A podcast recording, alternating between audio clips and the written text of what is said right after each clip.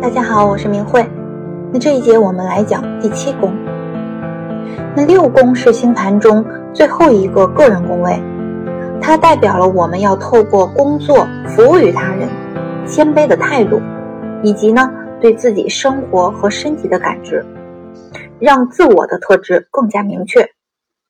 六宫就是我们常说的个人社会化、社会个性化的关键场域。这里也可以说是我们的修炼场。我们在此已经清楚的知道自己与其他人事物有何不同，知道自己的技能是什么。从七宫开始，我们就要学习新的课题，就是关系。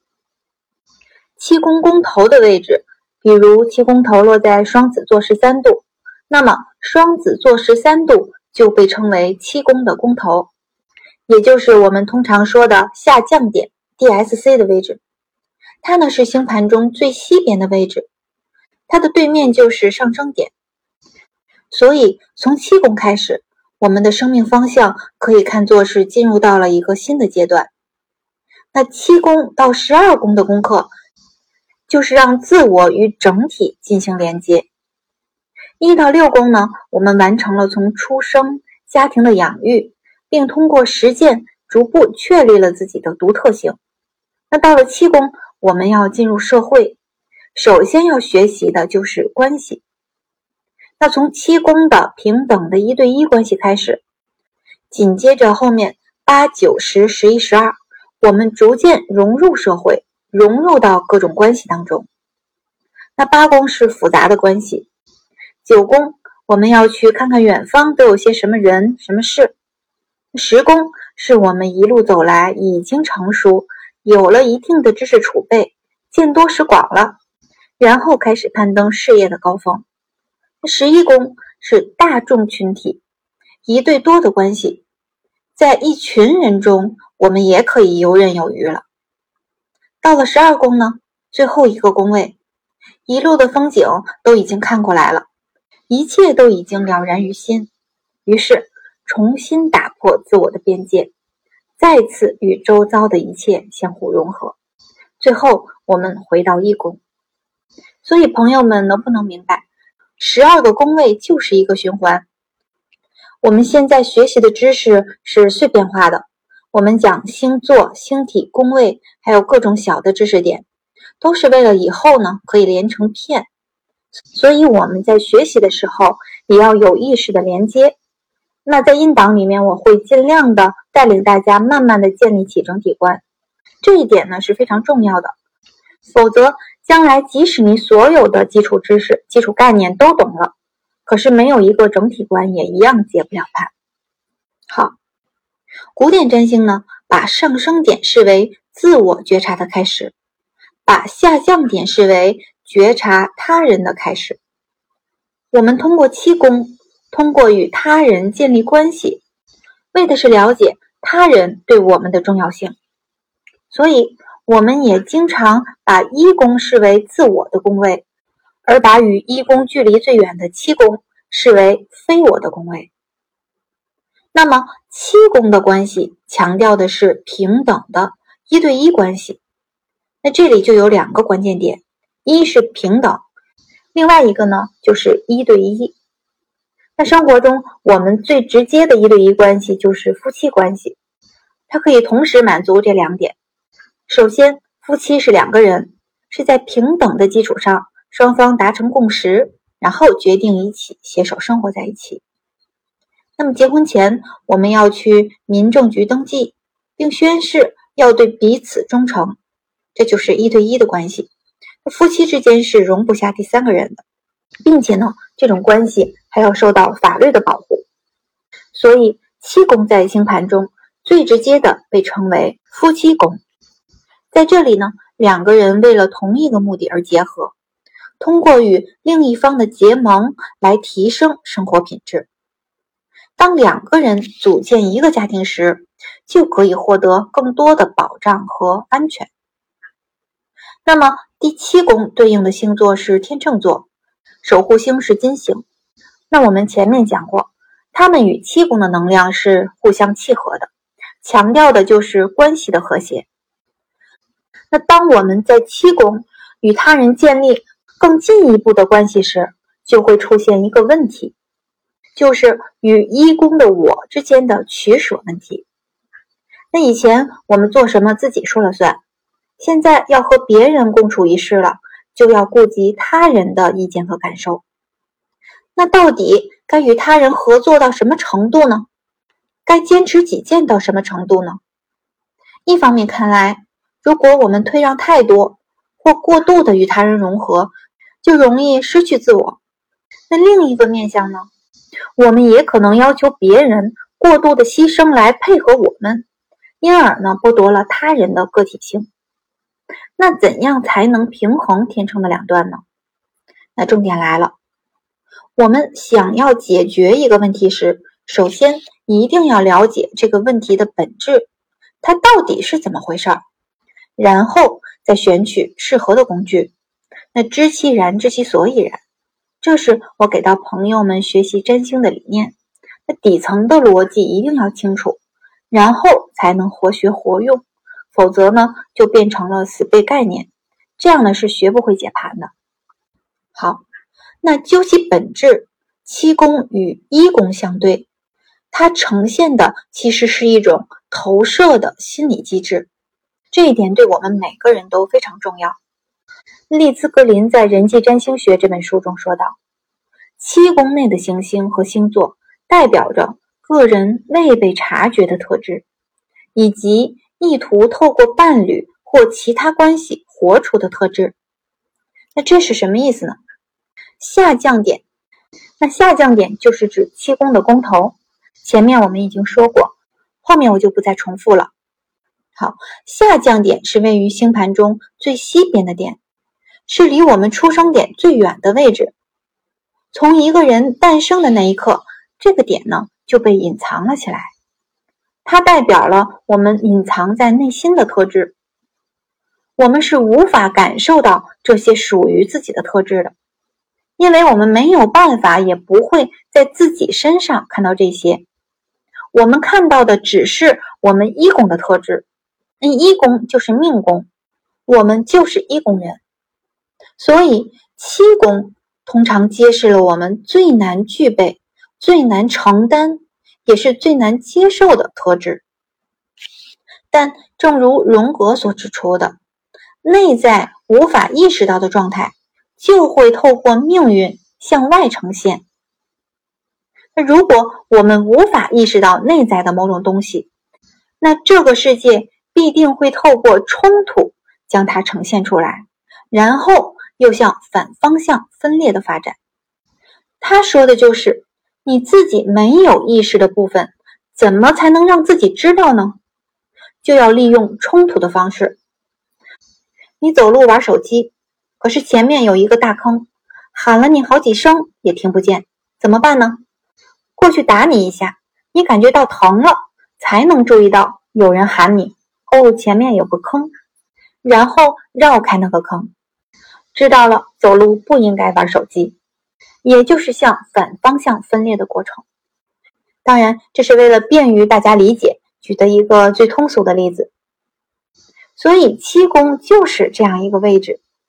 换言之，那些我们没有意识到的东西，必定会透过他人吸引过来。那传统上，下降点和第七宫代表了一个人会在伴侣身上寻找的特质。但是，从更深的层次来说，这也代表了我们隐藏于内在的特质，我们必须有意识的将这些特质整合起来，才能变得完整无缺。这时，天平的两端才能达到平衡。就类似于身边那些夫妻关系比较和睦、那几十年相濡以沫的关系，他们已经完美的将对方化作了自己身体的一部分，那也就是格林所谓的内在伴侣。可是，如果我们因为不赞同或者无法接受这些内在的特质，就会刻意的去压抑它，那么这些特质也会透过其他人来反射到自己的身上，关系中就会爆发争吵，冲突不断，严重呢还会使关系断裂、离婚。因此，第七宫也意味着公开的敌人。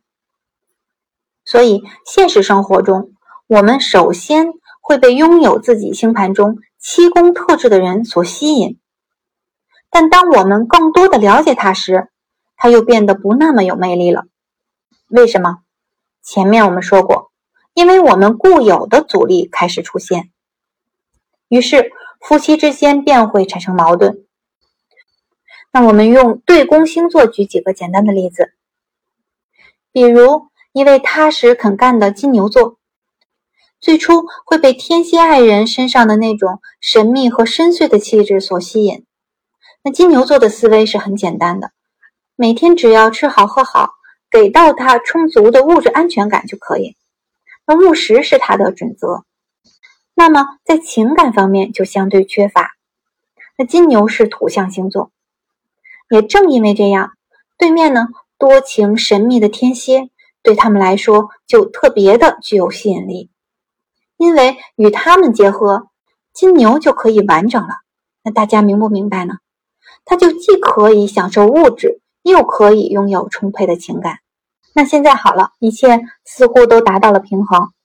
一开始他们在一起的时候会感觉很新鲜、很美好，可是时间久了呢，他自己固有的模式就会出来，会抗拒天蝎过于执着于情感的浓度，和因为猜忌呢与日俱增的控制。那渐渐的，两个人之间就会产生矛盾。同样的道理，一位务实、处处在乎细节的处女座，那爱上了双鱼座。这时，他跟着双鱼座的伴侣一起变成了诗人、精神追求者。可是，当他们真正生活在一起之后，那双鱼座的完美先生就变成了一个失败的空想家。他们容易混乱、不切实际，甚至模糊不清。所以，当你查看每一对伴侣的星盘时，你就会发现，一方的上升和对方的七宫总是有千丝万缕的联系。那这呢，就是吸引。我们通常也会用比较盘来看他们之间的关系，非常的奇妙。那么七宫就关系来说，它的核心本质就是一种投射，透过他人看到自己的不完整。然后取得完整。所以，当我们遇到具有我们隐藏的那部分能量的人时，就会被吸引，会爱上能够公开展现这些特质的人，因为这些人呢，会让自我感觉到完整。我们也通过结婚将这些特质融入自己的生命当中。那理想的情形是，伴侣应该是这些能量的典范。而我们也可以通过伴侣有意识的将这些特质重新整合进来。但我们生活中最常见的情形是，我们会依赖伴侣提供这些特质，与伴侣各据一方，自己呢却如同半个人那样在活着。那我们需要明白的是，投射呢并不是一种病态的事，一个投射出来的形象代表的就是一种。封锁在内在的潜力。